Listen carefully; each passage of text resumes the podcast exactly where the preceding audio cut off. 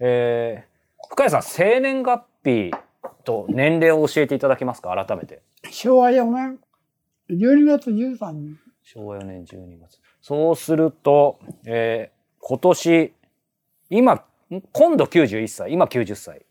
もう91、あ、12月では92なんだ、ね、92歳ですか。ど、どうですか？もうとてもお若くて、やっぱり年齢全然見えないですけど、ご自身の中で90年生きてきたって感覚はありますか？ないね。あっという間でした？そうですね。あっ,、という間で。うんうんうん。そうね。80から90であっという間。あ、本当ですか？変わんないもんね。ああ。80も90も変わらない。うんあっという間に80になっちゃったの。で、あっという間に90。うん 今回、えっ、と、お生まれはどこですか？こう福川永代2丁あ目。あ、はいはいはい。永代橋の。はい。深谷さんずーっとじゃあもう東京の方なんですね、そうすると。生まれも育ちも。そうですね。うん全部で8人家族。だからその姉と妹と母親はすぐ亡くなっちゃったんで、昭和20年に。うんうん兄貴は3人残ってましたからね。でもはい兄貴も案外長生きしなかった。じゃあその8人家族で、今、あのーまあごぞご存命なのはもう誠さんだけですか、私だけに。うんでもね、今、今少しもうお話しいただきましたけど、そうすると、深谷さんの中で当時、まあ、えー戦中、まあじゃあ一番最後昭和20年の状況としては、えっ、と、その大空襲の前までは、えっ、と、8人ともみんな一緒に住まわれてたんですか？そうだよね。深谷さんは当時そうすると、15歳とか16歳、中 2? 学あの学生だったよ。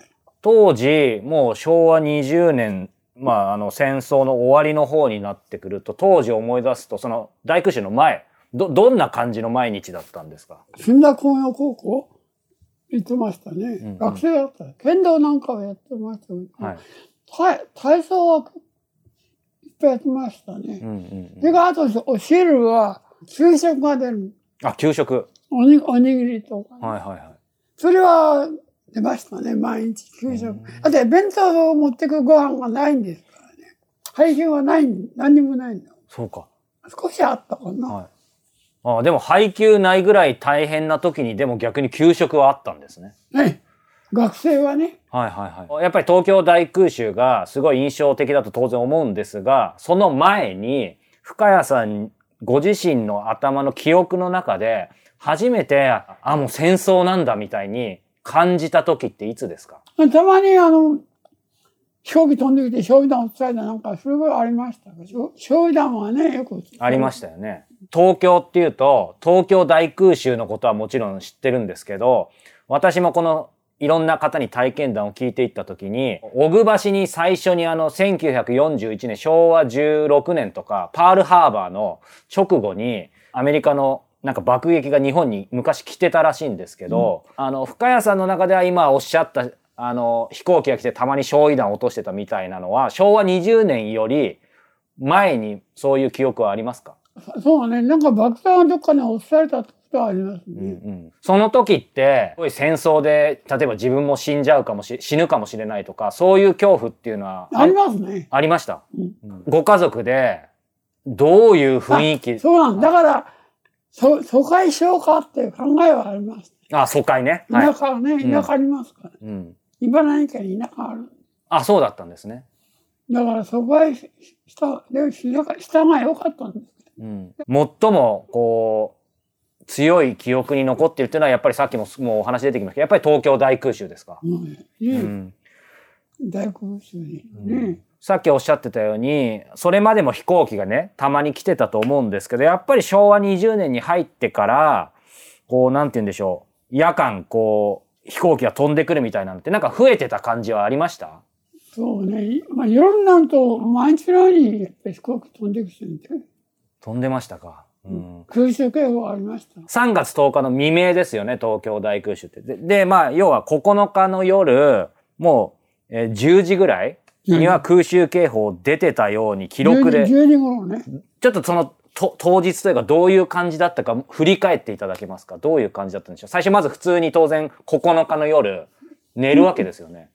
まあ、またまたかって考えですね。ああ、いつものうんうんしょっちゅう空中警報ありましたから、夜はね。逃げる考えもなかったよね。うんだって、あ毎日だもんね。毎日にありましたから。うんそうすると、当然、その、さっきおっしゃってた死の恐怖みたいのはあったとは思うんですけど、でも毎日だから、ちょっと麻痺してたところはありますか？もう慣れちゃったよね。うんうんまだあんな空中になるとは思わなかった。飛行機もたまに夜飛んでましたからうんね。うん。アメリカの飛行機。はいはい。その時って、寝る前の習慣として、例えばいつでも空襲警報になったらちょっと避難できるように、なんか例えば防災頭巾とか、僕ら、そう、あの、ヘル、私はヘルメットでああ、ヘルメットか。で、女の方は、あの、僕の時に、それでじゃあ実際その日も寝ようとしたらというか寝たところでいつものように空襲警報になって、そっからどういう感じだったんですか？あだから、まさかあんな風になるとは思わないから、うんあいつもの通りでね。うん。でも、やっぱりね、うん、だんだん明るくなってきたね、したから。うん。だから、東京都の深川？はい。あっちこっち回ったですね。だから、うんあ逆に八幡様、お不動様、八幡様ありました。今ね、門前仲ですよ。八幡様。ありますね。はい最後に隅田川というふうに。うん。今のお話伺って、まあ、さっきもちょっとすいません、お話伺いましたけど、えっ、と、その明るくなってきたと。で、その時の空って、いわゆる、まあ今振り返れば当然空襲で爆撃でその炎で明るかったと思うんですけど、なんてしやっぱりまたか、またかって気持ちありますよ。おっしゃってましたよね。うんそれが、ちょっと、あれ、わかりにくい質問で恐縮ですけど、そのまたかっていうところから、あれ今日は違うぞというのは、なんかど、ったよど、ね。どこで気づいたんでしょうね。いや、やっぱり明るさが違いますね。うんうんうんうん。これ、あの、まあ、今の話で、いつもと違うと。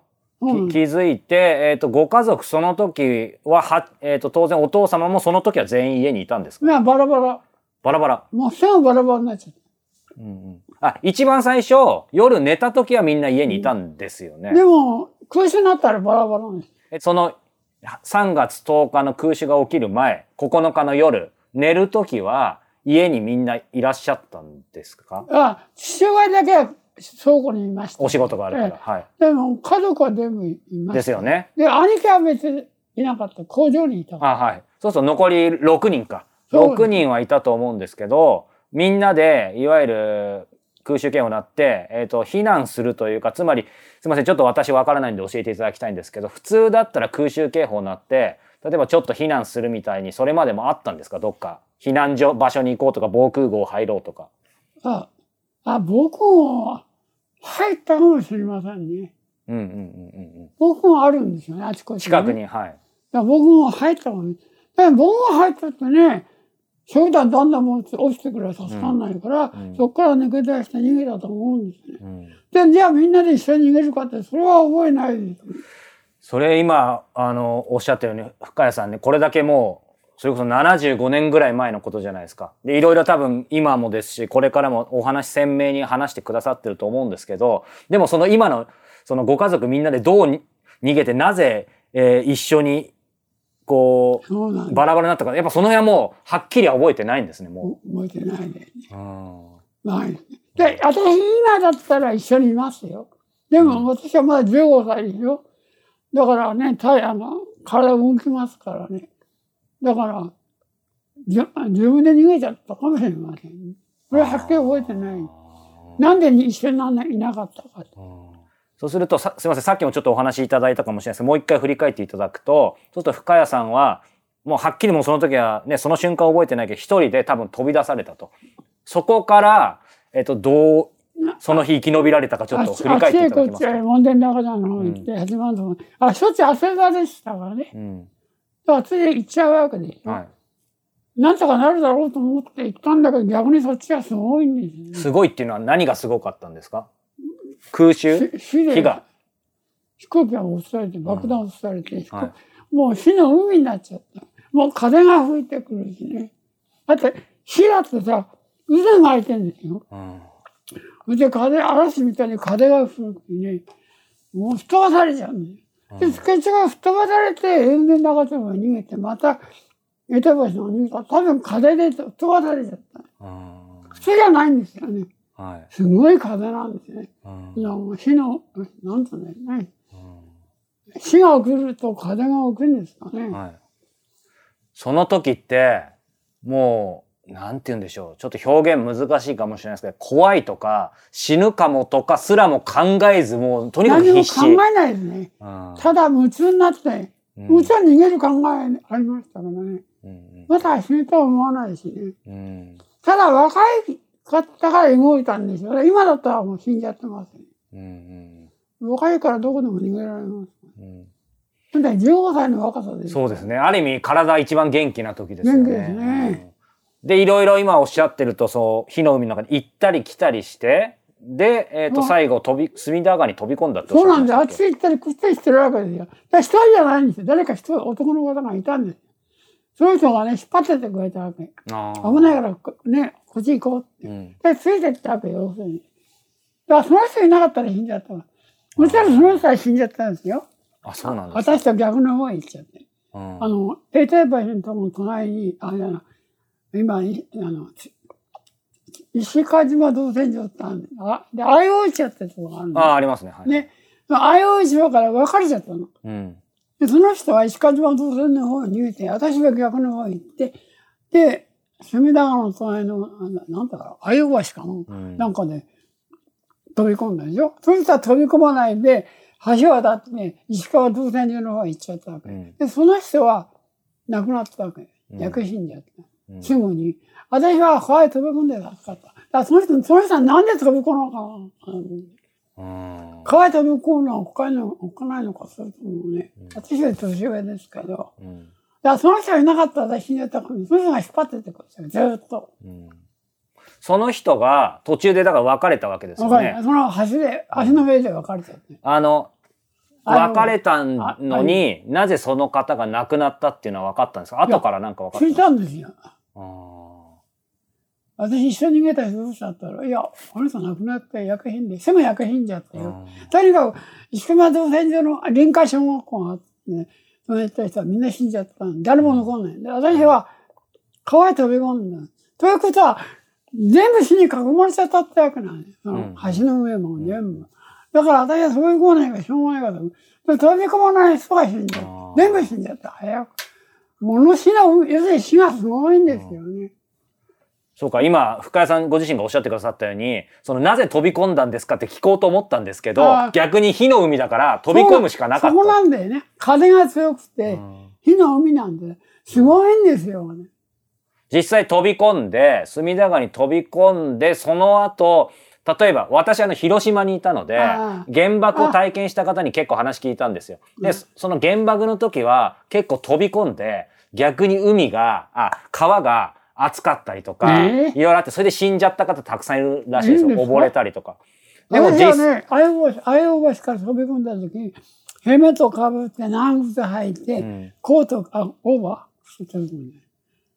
だけど、泳げるわけないわね。そうですよね。しかも重そうですよね、いろいろつけて。そうなの。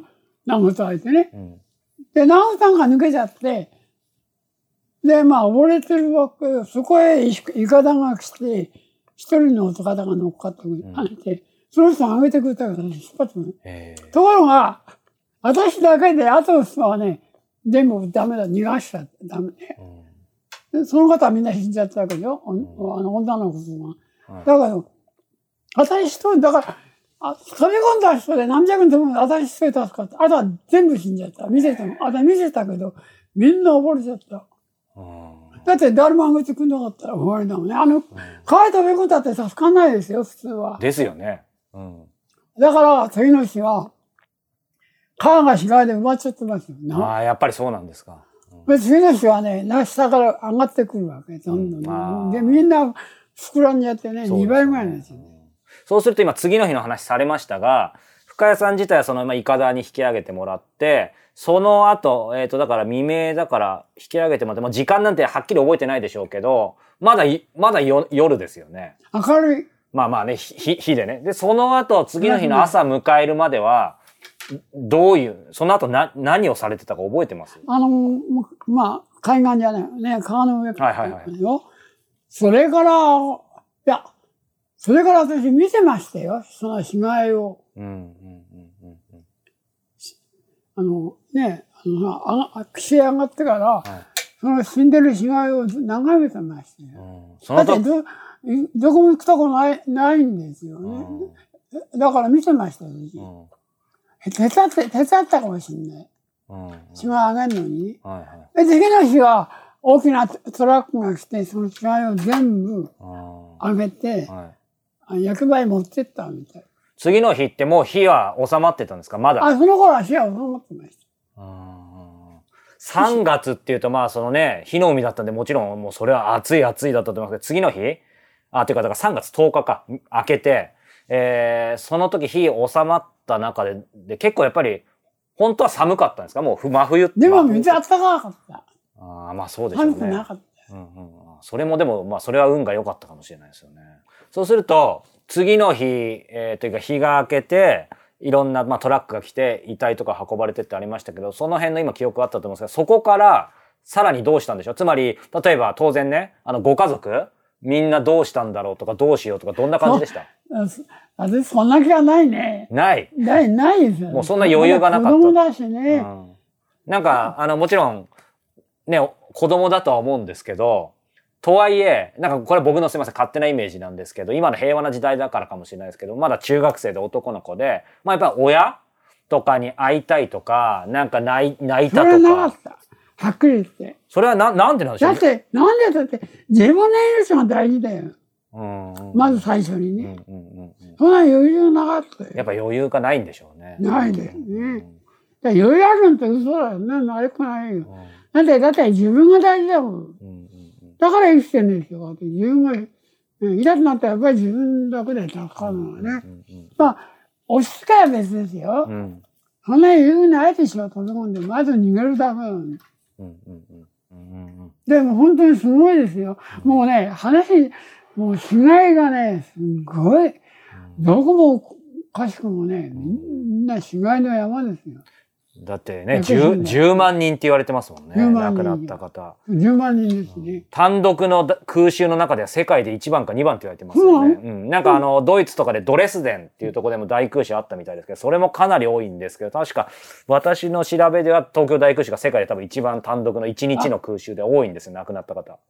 私はね、あの、川にいたから、んでも私ね、やけど何にもしなかったよ。傷も、本当にやけどもしないの。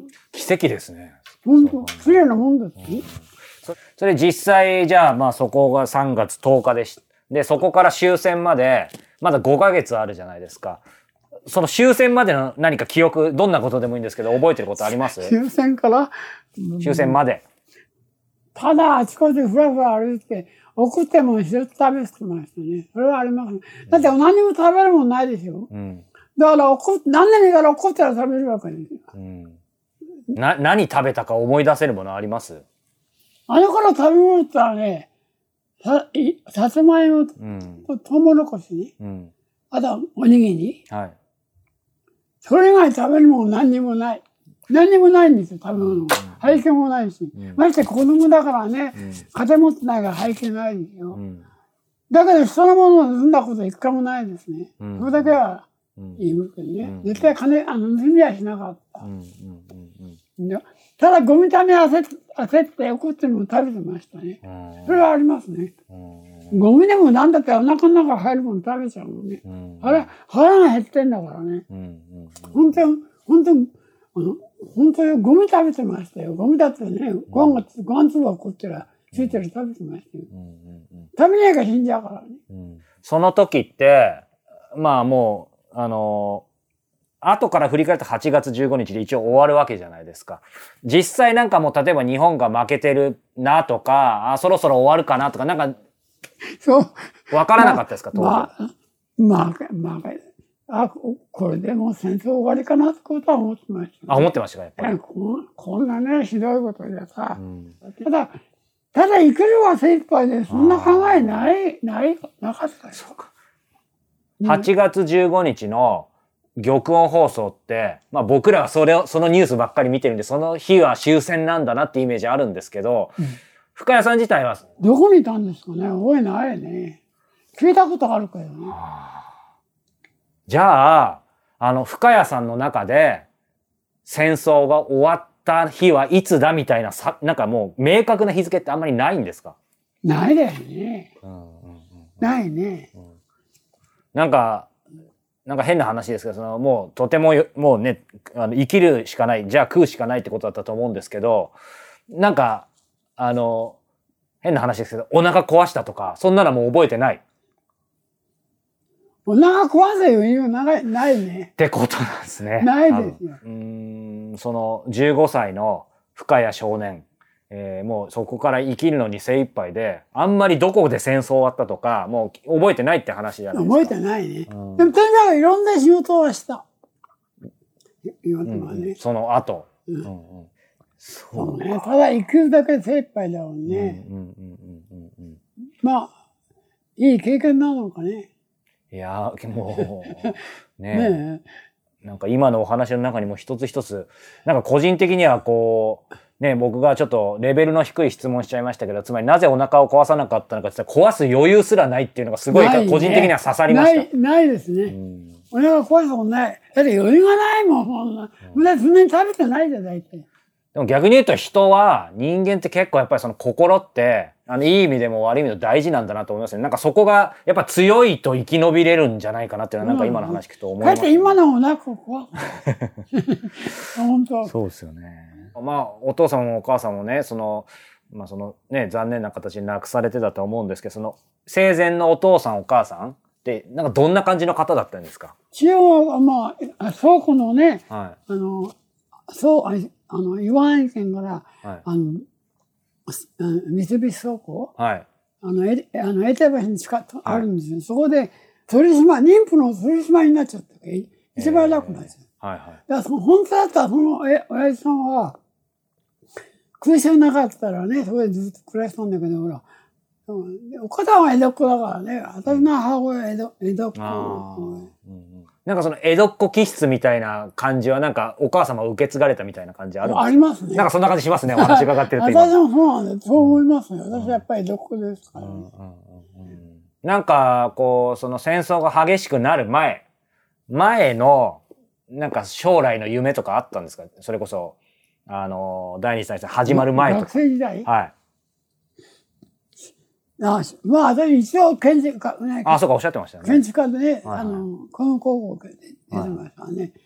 だから、まあ、け勉強は建築家は勉強したけどね。うん。学校行く募集、学校のあれ見ててね、あ、建築家なんかいいみたいよって。じゃあ建築家受けるかって受か受かっちゃったわけ。うんその、ここまで、もうね、90、もうすぐ2年、生きてきて、その、あんま、もう戦時中とか関係なくていいんですけど、人生生きてきて、なんか自分の中、ご自身の中ですごく大事にしてきた言葉とか、まあ座右の銘でもいいんですけど、なんか大事にしてきたことってあります？あんまりないね。うんうんうん。なんとかなるさだな。あるじゃないですか、その言葉じゃないですか。なんとかなるさって考えうんありますね。うんうんなんとかそうね。それが一番いい言葉だね説得力ありますね。なんとかしてきたんですよね、やっぱりまさに。な、な、ないね。嘘が、嘘が出たのことで、じゃないけどさ、あの、なんとかなるさだろうな。なんか、私もいろんな戦争を体験した方の話聞いてきて、結構男性の方が話すのが、いわゆる、あの戦争終わってからの、やっぱり70年ぐらいあるじゃないですか、今。生きてきて、その戦、戦後は余生だっていう方が結構多いんですよ。つまり二十歳とか、あの、ああ、そう。そう、深谷さんも15とかで戦争が終わって、その後は実はもう残りの人生余生だと思ってると。でなぜかというと、やっぱりそこのあまりに戦争の時の体験が濃すぎて、まあもちろん辛くて、その後はもちろんいろいろ大変なことあったけど、なんかある意味そっから先はもう余生だっておっしゃってる方が多いんですけど、深谷さんの中では余生っていうのはあまりピンとこないですか？どうですか？よ、よ、よせ、変な話、余生って普通は多分それこそ今、80代とか90代の方が言う言葉じゃないですか。でも彼らはもう20代の時からの、そっから余生だって言ってるんですけど、そういう意識あんまりないですか、そうなの？結構そういう方が多いんですよ。うんないね。だってさ、私今でも、私自分で90とは思わないよ。ですよね、やっぱり。うんもう80とは思わない。もっと、もっと若く考えてる。どんな、何歳ぐらいの感覚ですか？70ぐらいだな。だって、だってまださ、まだ私人、綺麗な子見れば、あ綺麗だなと思う。そうですよね。大事ですよね、その気持ちは。デイサービスに来てる女の方で、はい。85ぐらいなのかな。見てみても、あ、この人綺麗な子だな、綺麗な人だ。綺麗な子だなで。ですよね、だからね。だだからその、あ、この人若い時綺麗だったなって。うんそれは、そういう感覚感触はあるね。でもそれ、それがやっぱ若さの秘訣かもしれないですね。なんかちょっと胸が躍るみたいなの大事ですよね。あそれはありますね。うん今でもね。うんうんうんあ娘におられるから。なるほどね。じゃあ余生って感覚もあんまりないですね。ないうんむしろ若いですね、ずっと感覚が。まあね。うんなんか、ちょっと話大きくなりますけど、普段考えないと思うんですが、こう、まあ、91年生きてきて、特に戦争終わってから75年生きてきて、やっぱりなんか日本とか日本人の、なんかここ変わったなみたいな、まあいいことも悪いこともあると思うんですけど、どんなことでもいいんですけど、なんか、変わったっていうの？は、ねえ若若い人は若い人なりにいいと思う。ただ、私みたいにさ、なんとかなるされか砂が飛び込んじゃう人間もいるんだから。うん、うん、でも、飛び込まない人はみんな死んじゃったんだよね。うん、だって泳げない人は飛び込めないんですよ。うん、私は泳げ自信があったから飛び込んだ。うん、うん。でもヘルメットかぶったら長靴相手にオーバー来たら絶対助かんないん普通助かんないですよね。それだってなんとかなるから飛び込むってうん助かったんだけど。やっぱりそこですね。ね、なんとかなるさで。